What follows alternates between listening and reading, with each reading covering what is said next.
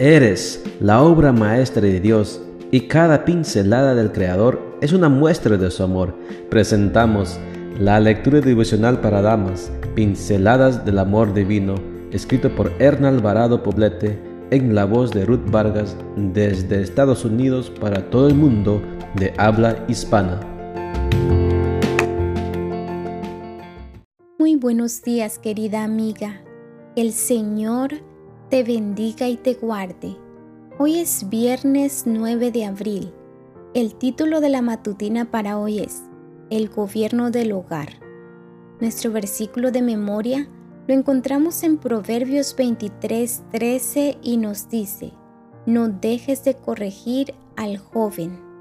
El gobierno del hogar es responsabilidad de los padres. Sin embargo, con cuánta frecuencia vemos hogares donde los hijos no solo se posesionan del control de la televisión, sino que también controlan los asuntos que son competencia exclusiva de sus progenitores. La madre por ser la que más está en casa, es quien asume la mayor parte del tiempo el gobierno de la familia.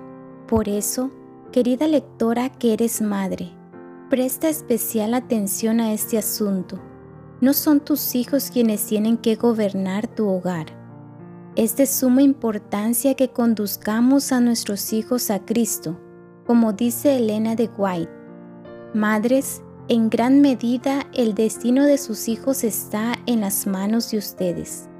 Si no cumplen su deber, los colocarán tal vez en las filas del enemigo y los harán sus agentes para arruinar almas, pero mediante un ejemplo piadoso y una disciplina fiel, pueden conducirlos a Cristo y hacerlos instrumentos en sus manos para salvar a muchas almas.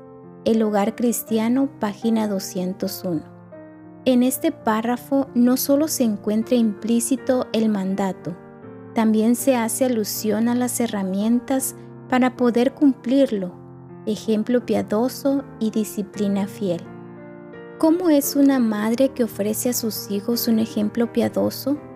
No solo es aquella que se muestra como un modelo digno de imitar, sino que también conduce con amor, compasión y misericordia frente a la naturaleza infantil y procura plasmar en sus hijos la imagen del Padre Celestial.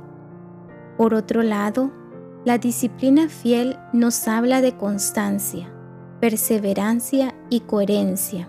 Las mentes infantiles y juveniles son impresionadas cuando la instrucción es oportuna, flexible, respetuosa y matizada de perdón.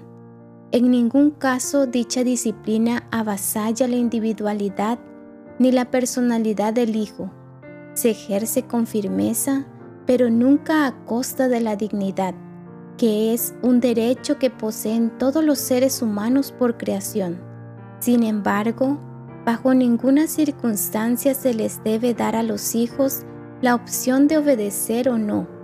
Esto les da una falsa sensación de control y dominio, pero a largo plazo solo genera inseguridad personal y resentimiento hacia los padres.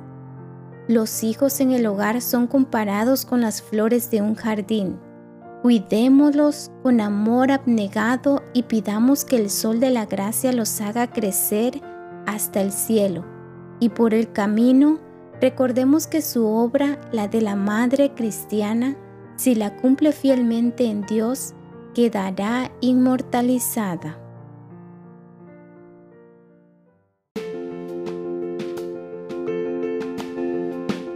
Les esperamos el día de mañana para seguir nutriéndonos espiritualmente. Bendecido día.